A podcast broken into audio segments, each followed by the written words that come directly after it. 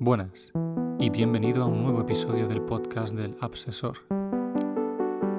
Aquí aprendemos sobre economía, finanzas y ahorro para pymes y autónomos. Soy Carlos Giner y allá vamos.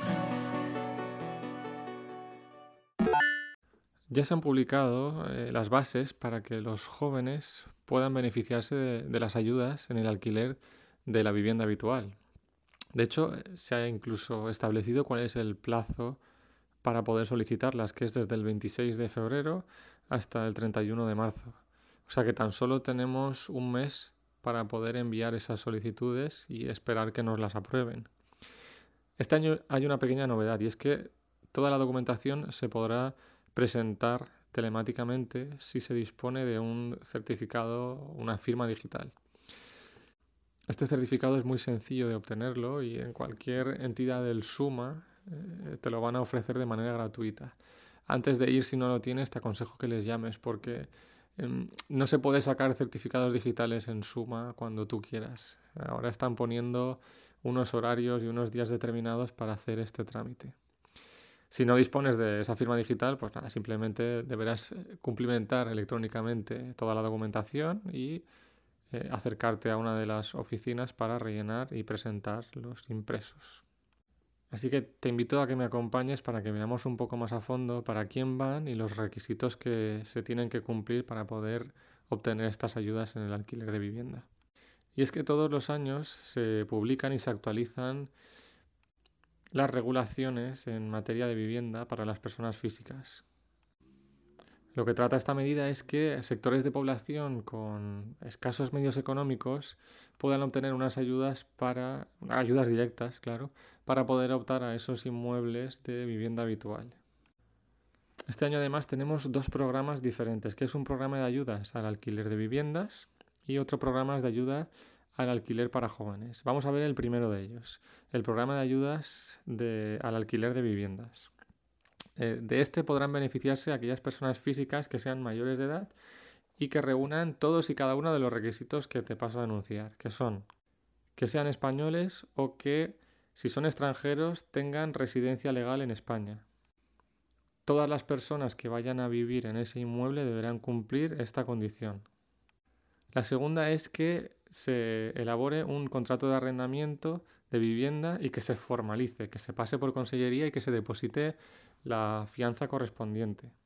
El tercero es que la vivienda a la que vamos a optar sea vivienda habitual y permanente, lo que se acreditará pues con el certificado de empadronamiento, con el volante de empadronamiento en el que consten la fecha en que se solicitó, las personas que viven en el domicilio habitual, etc. Y el último requisito es que los ingresos de las personas que tengan su domicilio habitual y permanente en esta vivienda arrendada de la que se va a pedir ayuda consten o no como titulares del contrato de arrendamiento, esos ingresos sean iguales o inferiores a tres veces el IPREM. Será de cuatro veces el IPREM si es una familia numerosa. Como se va actualizando mes a mes este, este dato, te aconsejo que lo busques en las notas de este podcast o en el post eh, vinculado a, este episodio para saber qué cantidad es exactamente. Esto es en base al primer tipo de programa. El segundo programa es el de ayudas al alquiler para jóvenes. Y en este caso los beneficiarios serían personas físicas mayores de edad que también reúnan los requisitos que te he dicho anteriormente y que cumplan además estas condiciones. Y es que en el momento de solicitar la ayuda tienen que tener menos de 35 años. O si es una familia, que todos los integrantes de esa familia sean menores de 35. No vale que uno de los cónyuges sea mayor y el otro menor. También habría que acreditarlo con el correspondiente certificado de empadronamiento. Además, eh, no se puede recibir ninguna otra ayuda para atender al pago de la renta de la vivienda. Es decir, no vamos a poder obtener esta ayuda si tenemos otras, como por ejemplo la de la renta básica de, emancipación o alguna ayuda para el pago de alquiler del plan de vivienda del 2018 al 2021, ni ayudas autonómicas que se puedan conseguir en determinados, eh, determinadas localidades. No puede haber ninguna, solo podemos cobrar esta. Claro, una vez vistos los dos tipos de programas que existen, podríamos hablar de cuándo no se conceden esas ayudas. Por poner algún ejemplo, es, no te la van a conceder si tienes a tu nombre o a alguien de la familia una, vivienda eh, a tu nombre en España, como decía. Tampoco valdría que uno de los miembros de la familia tuviese, fuera socio o partícipe en alguna sociedad con la persona que le está alquilando el inmueble. Hay más casos, pero de nuevo, si, quieres más información, yo te dejo ahí en las notas del, podcast para que indagues un poco más.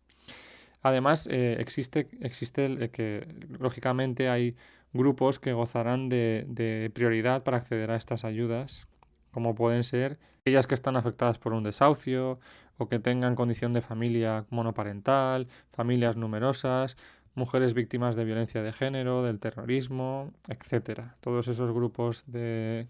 tienen una serie de ventajas a la hora de... o sea, irían primero en la cola de cobrar estas prestaciones. La prestación dura un año, que coincidiría con el año natural de la convocatoria, es decir, iría desde febrero-marzo de este 2020 hasta el febrero-marzo del 2021. Se puede ir solicitando la ayuda anualmente con un máximo de tres años, pero la entidad que se encargue de revisar el expediente lo podrá hacer en cada una de esas peticiones que vayamos presentando cada año. Es una ayuda muy interesante. Si estás dentro del perfil que lo pueden obtener, te recomiendo que la pidas si cumples los requisitos, ya que eh, la duración es muy amplia. Pero como siempre ocurre con, estos, con estas ayudas del Estado, los límites son muy bajos.